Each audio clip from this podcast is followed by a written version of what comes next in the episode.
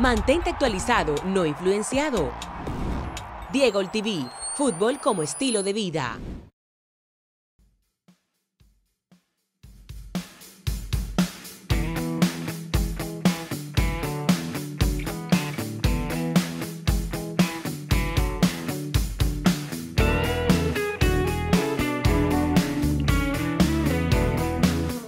para toda la audiencia que ya está aquí en sintonía con nosotros en un nuevo Mantente actualizado, no influenciado de Diego TV, que hacemos aquí en casa desde Nueva York, siguiendo las recomendaciones como todo el mundo.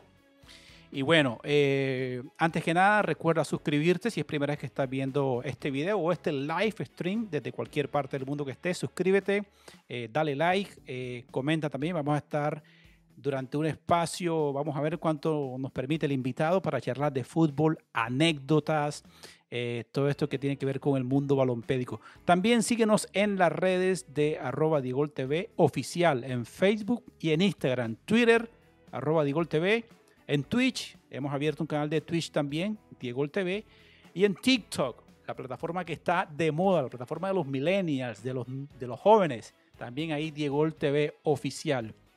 Ya vamos a conectar en cuestión de segundos con nuestro invitado desde Buenos Aires, Argentina.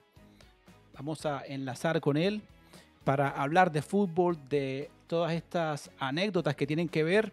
Ya lo tenemos en pantalla. Francisco, ¿qué tal? ¿Cómo estás? Bien, ¿cómo le va? ¿Cómo andas, Diego? Muy bien, muy bien. ¿Qué tal? ¿Cómo, cómo anda todo en Buenos Aires? Bien, tranquilo, va, Sí, tranquilo, qué sé yo, todos guardados en casa, en confinamiento, lógicamente, eh, obligatorio. Eh, por suerte, en comparación a otros lugares en el mundo, los números se manejan bajos, pero qué sé yo, vista la espera, ¿no? Uno nunca sabe, por ahora, guardados y esperando, esperando indicaciones y viendo cómo se desarrolla todo. Bueno, Francisco, eh, antes que nada, agradecerte por tomarte el tiempo. Son las 10 de la noche en Buenos Aires, 9 de la noche aquí en Nueva York. Vamos a estar charlando, dialogando sobre fútbol y bueno, una serie de preguntas aquí que, que he formulado para dialogar un poco, para conocerte un poco también, la audiencia de Norteamérica, los que están en Centroamérica también, en España, que de pronto no están familiarizados con ESPN en, el sur del continente. Eh, Francisco, eh, ¿Dónde empezaste tu, carrera periodística? ¿Cómo enganchas en los medios de comunicación? ¿Cómo llegas a esta cadena reconocida como es ESPN? Eh, bueno, para empezar yo no estudié nada relacionado ¿no? a lo que es comunicación. Yo estudié administración de empresas, así que para la gente que piensa que estudié periodismo oh. o algo relacionado. perdón, antes que sigas, qué desilusión se están llevando los estudiantes de periodismo que están empezando su carrera. Y bueno, viejo, hay veces, que pasa. Pero lo cierto es que en un momento yo trabajaba justo en una empresa que exportaba limones y llegó un momento que me cansé, me di cuenta que me agobiaba, que la verdad que el trabajo de oficina en sí, lo que era el mundo financiero y, todo eso no, no me nada y renuncié.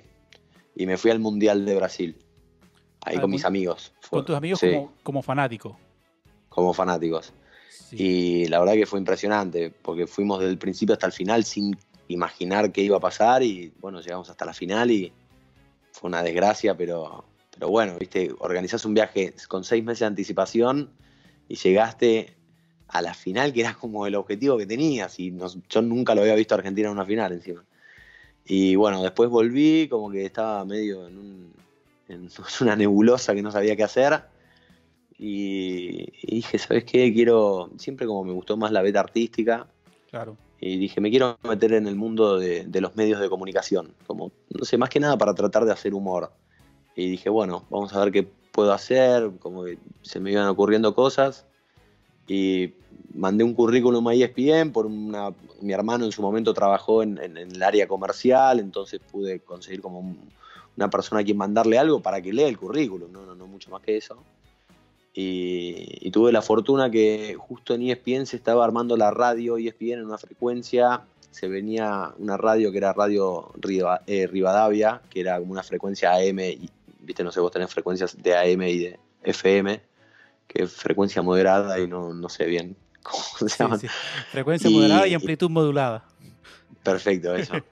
y bueno, justo se hacía como ese traspaso y necesitaba mucha gente y fue, pero estar en el momento, bueno, te lo decía justo antes de arrancar esto, ¿no? Fue estar en el momento justo, en el lugar exacto y, y me hicieron una prueba, esto fue en febrero de 2015, para la radio, se llamaba ESPN FC, con, o sea, el que lo conducía en ese momento, que, bueno, el que lo condujo fue Enrique Saco, no sé si lo conoces, es un periodista. Sí, sí, claro, claro. Y bueno, Enrique Saco, y tuve una entrevista con él, me preguntó qué quería hacer, yo le dije la verdad que quería salir al aire, y me hicieron una prueba durante todo un mes, y empecé cubriendo Huracán, que es un club acá de Buenos Aires, Huracán de Parque Patricios, el Globo, claro.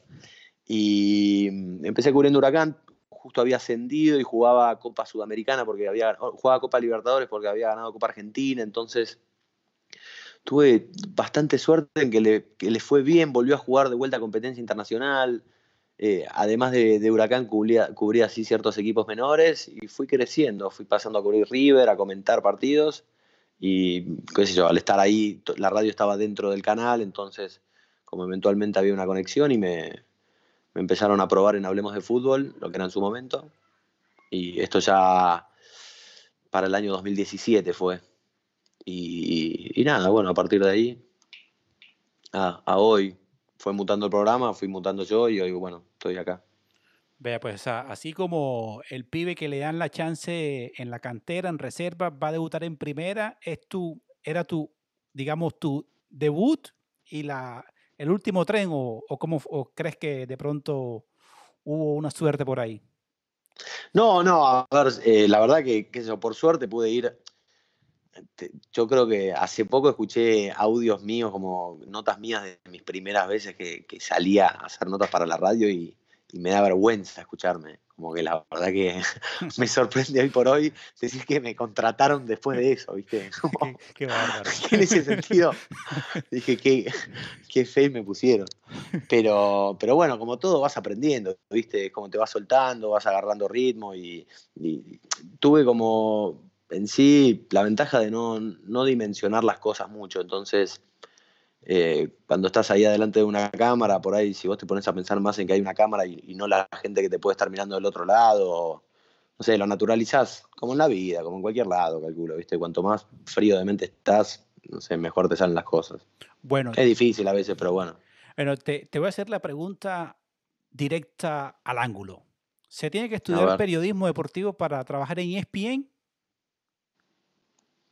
La verdad, si te soy sincero, eh, no, te puedo responder porque no lo estudié. Entonces, sé que hay mucha, o sea, la mayoría de la gente que está estudió periodismo, periodismo deportivo o algo relacionado con la comunicación. Claro. Lo mío es como un caso aparte, ¿viste? No, no es que ESPN está compuesto de gente que estudió otra cosa, ¿viste? Y no, claro, y no te sean todo lo contrario. De hecho, todos mis compañeros, y la mayoría, creo que sí, Nachito Meroni o Morena mismo. Morena, de hecho, no sé si la conoce, Morena Beltrán, está retomando sus estudios ahora. Ah, ok no, no, la, no, la, conozco, pero sí tengo como referencia de ella que es muy buena, que es productora o, o, algo así. No, no la conozco, pero tengo referencia. No, no, es conduce, conduce. Ah, está, conduce. Está ahí en cámara. Sí, sí, sí, es ah. muy buena. muy bueno, es que pasa que acá no llega a la cadena del sur del continente. Claro. Entonces, está Palomo, está, está Kempes. Sí, sí, es, es, otra, es otro equipo, otro equipo. Bueno. Sí, sí, total, con, eh, con Norte. Ahora, eh, tú hablaste que mutaste, ¿no? Que mutaste en ese, en ese periodo de transformación. Ahora, la palabra de moda es que todo el mundo se está reinventando. ¿Cómo te estás reinventando tú? Eh, eh, sí, a ver, qué sé yo. Yo creo que, si bien por ahí es una palabra de moda, en sí el fenómeno de reinventarse es, es, propio del, del, ser humano. Qué sé yo, si no te reinventas, más que nada en este mundo hoy en día, a ver, yo te puedo entender si, no sé, en 1800 vos no te reinventás porque por ahí el cambio a nivel, no sé, estilo de vida, calidad de vida de, que hay de 1800 a 1900, pero ni por asomo fue tan brusco como el que hubo en los últimos 50 años acá, ¿entendés? Entonces, hoy te tenés que reinventar, si no quedás obsoleto y chao, fuiste.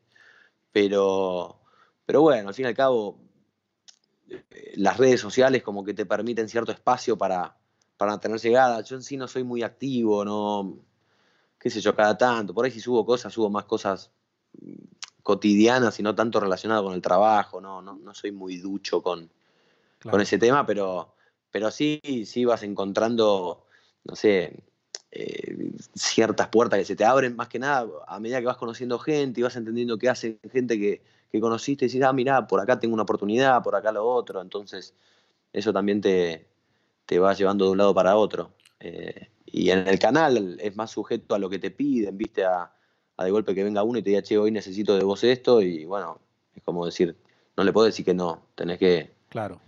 Y ahora que no hay actividad de, de, fútbol, no hay deportes, no hay tenis, no hay nada, ¿qué están haciendo? ¿Cómo es el diario vivir de un periodista deportivo?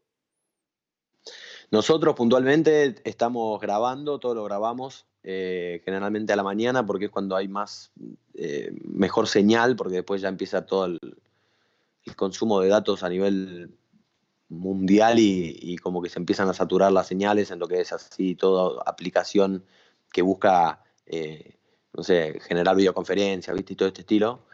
Y, y, lo hacemos generalmente a la mañana y grabamos tres veces a la semana y salen tres programas, lunes, miércoles y viernes que estamos haciendo el show que nosotros teníamos, que era el ESPN FC internacional, y después el ESPN FC Argentina hace lo mismo, pero sale creo que dos veces a la semana. Y sale a la tarde, pero nosotros lo grabamos a la mañana. No sé si puedo decir esto, gente de ESPN, perdón, pero bueno. Aquí, es libre. Que se debe saber. Aquí, aquí tú te puedes expresar como quieras. por, ahí tenía, no, por ahí pensé que tenía que decir que era en vivo. Es en vivo, es en vivo a las 6 de la tarde, no se lo pierdan. No, no, pues, hay que, e, esa es la magia de la televisión, la magia de las redes, es todo, es todo esto. Sí, bueno, y después nada, eso, perdóname, ¿eh? y después mucho en redes, viste, en la cuenta de ESPN FC o ESPN Fútbol Club, eh, subir contenido, así lo que se encuesta, tratar de, de generar como una ida y vuelta con, con la gente. Hoy están todos ya con el teléfono todos, así que... Bueno, eh, habías comentado que fuiste al Mundial de Brasil como fanático antes de entrar a la cadena de ESPN y te voy a hacer la pregunta, ya que estás metido en el medio, ¿es el periodismo argentino cruel con Lionel Messi o crees que son un poco pasivos o que le tapan ciertas cosas? Yo a Messi lo banco a muerte, es es el mejor jugador que yo vi en mi vida, pero por escándalo, porque a Maradona no lo vi. A ver, yo nací en el 89, entonces toda su última parte yo era muy chiquito. Pero no, Messi a mí me resulta impresionante. A ver, como en todo lado del mundo el amaricismo vende, ¿viste? Y, qué sé yo, tratar de ponerse en la vereda opuesta la del pensamiento común también te genera ciertos adeptos, te genera como llegada, como impacto ese, querer ser o querer pertenecer. Cada uno es libre de opinar lo que quiera. A ver, yo no entiendo que, no, pretendo que a, cada persona le llenen los ojos ver a Messi como a mí me llenan. Yo lo disfruto y, y lo digo y lo disfruto por mí. Después, si, uno también lo puede disfrutar, es como que siento que tenés la misma manera de ver las cosas o, compartís eh, cierto romance, ¿viste? cierto romanticismo por el deporte en sí. Qué sé yo, a mí me gusta ver jugadores que, que hacen cosas que yo entiendo que son muy difíciles. Me encanta jugar al fútbol, juego al fútbol, ahora tengo la rodilla rota, pero juego mucho al fútbol, jugué toda mi vida, siempre me gustó y entonces a mí ver jugadores que hacen cosas fuera de lo que es romper récords o, movimientos más robóticos, eh, ciertos controles o salir de, situaciones de apremio, ¿viste? Cosa que decís, ¿cómo hizo este pibe? ¿Viste? No lo puedes creer. Y eso a mí Messi me, me parece el número uno en ese aspecto. Después cada uno, insisto, puede opinar lo que quiera. En Argentina tenés de todo, eh, pero bueno, creo que debe ser el único lugar en el mundo y por ahí en Madrid, pero por una cuestión de camiseta que, lo insultan o lo, critican, pero no, no es mucho. Yo creo que haces una, una encuesta o cualquier cosa hoy en Argentina y eh, Messi debe tener fácil arriba del 85% de aprobación y el 15%, qué sé yo, muchos deben ser porque tienen algo puntual y otros por querer como ir en contra del sistema. Sí. Bueno, eh, te voy a mostrar algo aquí que, encontré. Vamos a hacer aquí el, recuadro. Eh, a ver dónde está. Que tengo aquí. A ver. Esto. ¿Qué me puedes decir de esto? ¿Estás ahí en la final de la Champions? Sí. ¿Cómo fue ese momento con Mohamed Salah? Ah, impresionante. Eso en realidad un video. O sea, los jugadores para sacar una. Eh, acababan de ser campeones, El, tipo acababa de salir campeón de Champions después de que la final pasada se había lesionado. O sea, metió un gol y yo justo estaba en el campo de juego y viste, estás ahí, o sea, perdés, o sea, si bien te mantenés siempre bien profesional, justo fue un momento que yo ya había terminado de, hacer lo que tenía que hacer para, el canal y, bueno, estás ahí y ves y, trataba de generar contenido y de hecho esto es generar contenido también. Sí, sí, claro. Y, quise, quise como filmar un video y muchos se te frenaban para sacarse una foto, que eso te, daban el ok, pero cuando veían que era video seguían de lado, no te, daban un segundo. Y a Salah como que me pasó esa que justo tuve la suerte de agarrar este buen plano en filmación, que claro, puse pausa y le saqué una foto, fue una captura de pantalla de un video. Ah. Y, justo se iba y medio que le pedí que me diera un, mensaje y, y me lo dio, entonces por suerte ahí lo banco. Salah, buena onda.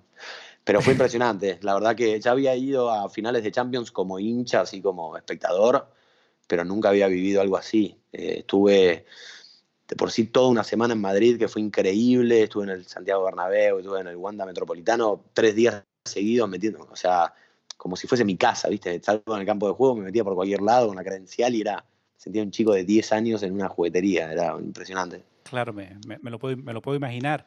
Y bueno, permíteme un momento, Francisco. Eh, Harold Escobar ha hecho un super chat.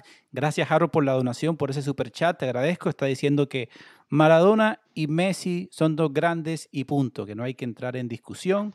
Aquí dice, son dos grandes y punto, ya está. Entonces, agradecerle a Harold por ese super chat, por esa donación. Bien, Harold, bien. Al canal. Totalmente. Em, bueno, hablamos de Messi, creo que hay que seguir continuando. ¿Por qué crees que Messi de pronto eh, no ha salido campeón con la Argentina, con la selección? Y porque es un deporte de 11 y gana uno solo, básicamente.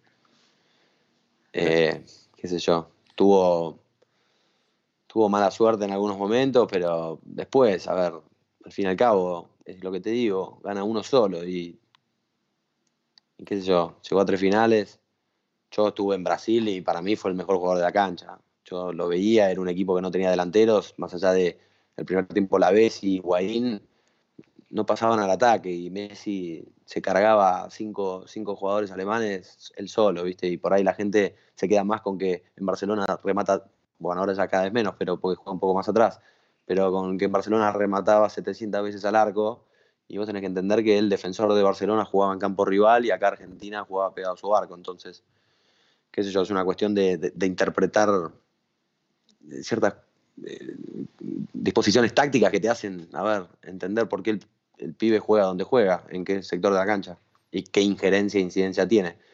Eh, después con Chile, en Chile no jugó un buen partido, pero yo, a ver, entendiéndolo, le hicieron un buen marcaje, si vos ves de vuelta la repetición, en mitad de cancha siempre lo cortaban, siempre, y alternaban el, infractor, entonces era como parecía una, jugada de básquet, que como que iban alternando infractores para acumular faltas entre todos y que no, no amonesten a uno, y, la verdad que sí, bueno, que eso jugó contra Chile de local, fue un partido complicado, y en Estados Unidos la rompió, pero bueno, después cerró el penal, entonces te queda esa imagen y, después justo que sale y, y, dice que no se le daba y renunciaba a la selección, entonces qué sé yo, es muy.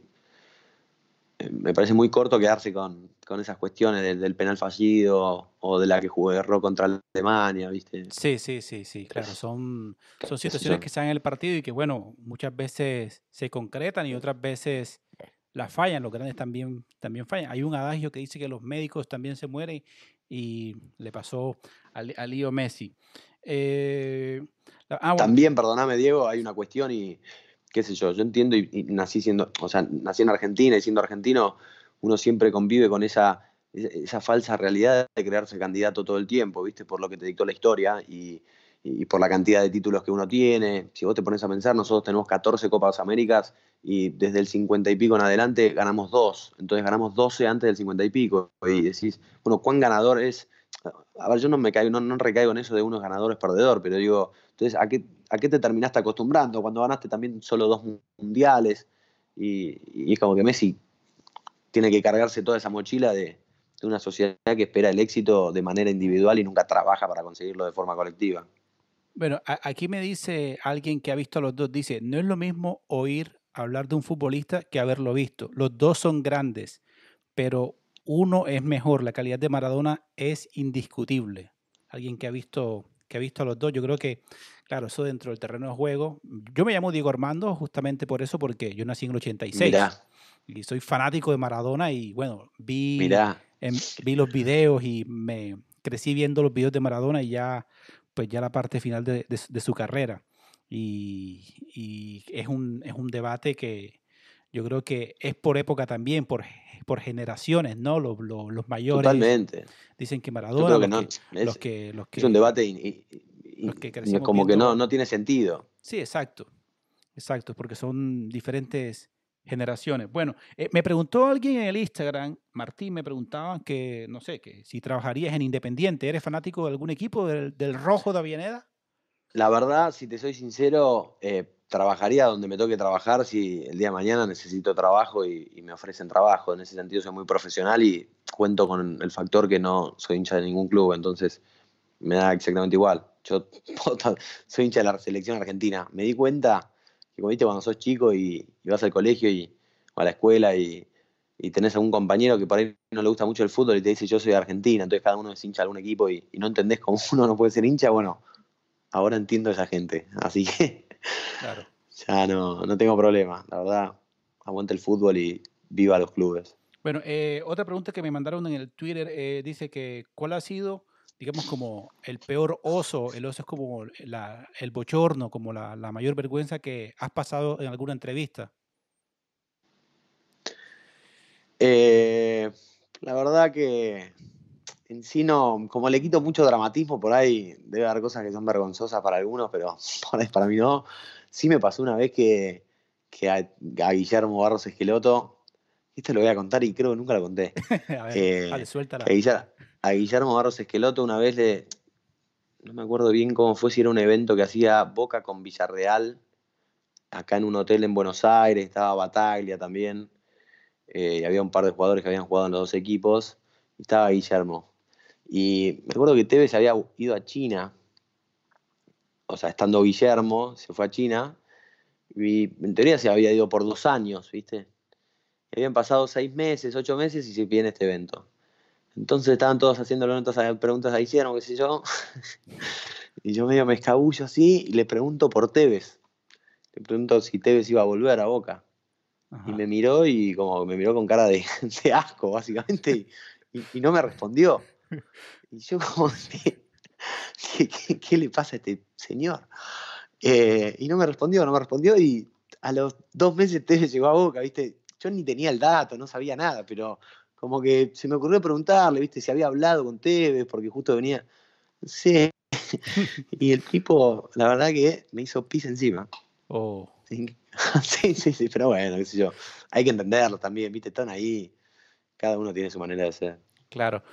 Bueno, Frank, eh, ya casi ya estamos terminando. Eh, ¿Una película para ver o un documental ahora en estas épocas de confinamiento? ¿Tiene que ser de, deporte o de cualquier cosa? Cualquiera. Mira, películas, estuve viendo muchas. Yo, a ver, no sé, por ahí es medio ingenuo de mi parte, pero nunca había visto Black Swan. Y es impresionante, impresionante, pero de las mejores películas que vi en mi vida. Cisne Negro con Natalie Portman es, se la recomiendo. Sí, es muy buena. Pues vi The Game, The Game de, de Fincher, que es el, el que hace eh, Siete Pecados Capitales también, si no me equivoco, que es con Michael Douglas y con, con Sean Penn, muy buena, The Game. Después vi series, vi, bueno, vos que estás en Estados Unidos, vi Tiger King. Ok. Que los primeros capítulos me sorprendió un poco, no, ah. no conocía ese mundo, la verdad. Después ya me cansó, pero, pero no, no, no, no podía creer que había un tipo que tenía 250 tigres sentidos ahí adentro de Estados Unidos. Se deja ver, se deja ver la serie, la serie se deja ver. Pero bueno, a mí no, no, después, es, no es de mi gusto, pero se deja ver. No, yo quería, me, me, me, impresionó, viste, ver algo que era real y que yo no tenía idea que existía. Entonces, en ese sentido, me, me llamó mucho la atención. Es lo que te digo, tiene siete capítulos y ya el cuarto capítulo no me. ni fue ni fa, la terminé de ver por compromiso. Sí. Y después eh, hay dos documentales muy buenos que no los vi, pero que son impresionantes. Vos que sos fanático de Maradona lo debes haber visto, los de HBO. Ya lo vi, eh, lo vi, estuve en la Casa Maradona aquí en Nueva York. No sé si te enteraste que aquí No, para el lanzamiento, lo, lo hablé con Víctor en el podcast pasado, en el video podcast. mirá, Me invitaron al lanzamiento de HBO y es un documental, pero digamos que te mata porque Bueno. cuenta Maradona en primera persona es fuerte. sí, sí, sí, Y sí. aquí estuvimos en la, en la premiere, aquí en Manhattan, abrieron la casa de Maradona, vino la, la- todo la, la- digamos, el, el amoblado de la casa Maradona que está en, creo que es en la paternal, ¿no? No sé dónde está en Argentina. Él tiene, sí, sí, él, él- porque es ahí de, de Argentinos Juniors. Tiene todo un museo armado también en, Sí, en el estadio de Diego Armando Maradona, de hecho. sí, sí. Por cierto, eh, ya por terminar, aquí está preguntando un chi- eh, Diego Armando, se llama, pregunta, ¿hay posibilidad de que Messi alcance a tener un mundial? ¿Cómo lo ves tú?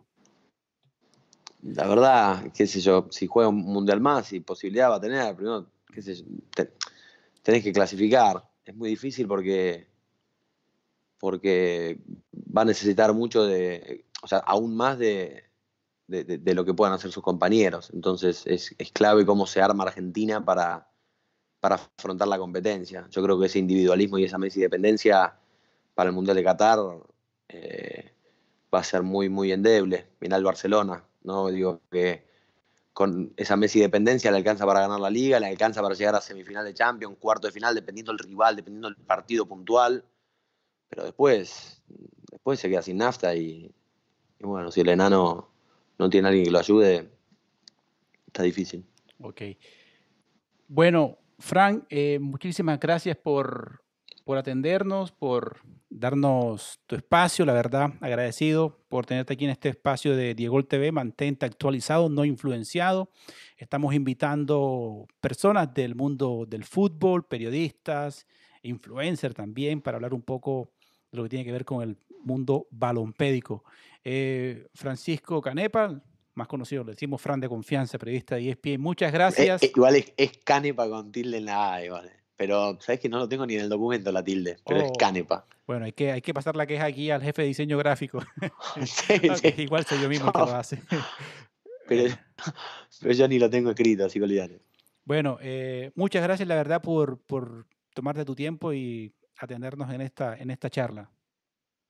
Nada, un placer, la verdad que un placer, Diego. Así que cuando quieras, dispuesto. Un abrazo y ojalá que, bueno, ahí se resuelva todo rápido, que está bastante caótico el tema de Nueva York. Así que Ah, sí, se, y- esperemos que, sí, que ande todo bien. sí, sí, ojalá pronto. Se me olvidó preguntar, eso lo vamos a dejar para otra charla, porque también se me olvidó preguntarte de un canal de YouTube, o tienes tiempo para hablar un poco de eso.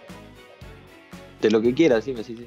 Ah, bueno, eh, porque tienes un canal de YouTube, entonces, ¿cómo ves tú, eh, digamos, porque claro, ahora todos estamos, digamos, como que eh, en la onda de también desarrollar su proyecto. Eh, ¿Ves un poco de diferencia con tu canal de YouTube? ¿Lo tienes estancado? ¿Cómo va el proceso con tu canal? Que se llama Football, Break, Football Breaker, ¿no? Fútbol Freakers. Es Football Freaker, perdona. Fútbol Freakers, sí, eh, la verdad, estancadísimo. Pero recontra. eh. Pero está bueno, es, es algo que nos gustaba hacer. Te digo, te soy sincero, la- la- el- el- todo esto de la pandemia y, la, y el confinamiento es como una excusa para justificar que no nos estábamos juntando, pero no nos estábamos juntando desde antes y lo teníamos medio colgado, pero, pero está bueno, es una página. Yo creo que después de esto nos vamos a recontra esto nos va a fortalecer a full. Bueno, dale, sí. Eh, así que le vamos a ir a dar para adelante. La próxima Ah. vez que hablemos vas a ver que vamos a estar a- ahí dale, a- dale, dale. Igual aquí estamos también para, al pie para, del cañón. para colaborarnos. Si necesitas alguna colaboración, con mucho gusto, Fran, estamos aquí también dispuestos para colaborarnos mutuamente, porque en este mundo de YouTube, cuando uno arranca, uno tiene que ser, digamos, trabajar en equipo entre nosotros, porque esto aquí, si no, nos consumen los medios, los medios grandes. Y sí, no Bueno. lo digas muy fuerte. Bueno, Fran, muchísimas gracias por estar aquí. Eh, Un placer. A todos ustedes, amigos, ya saben, recuerden suscribirse a Diego TV, Fútbol como Estilo de Vida.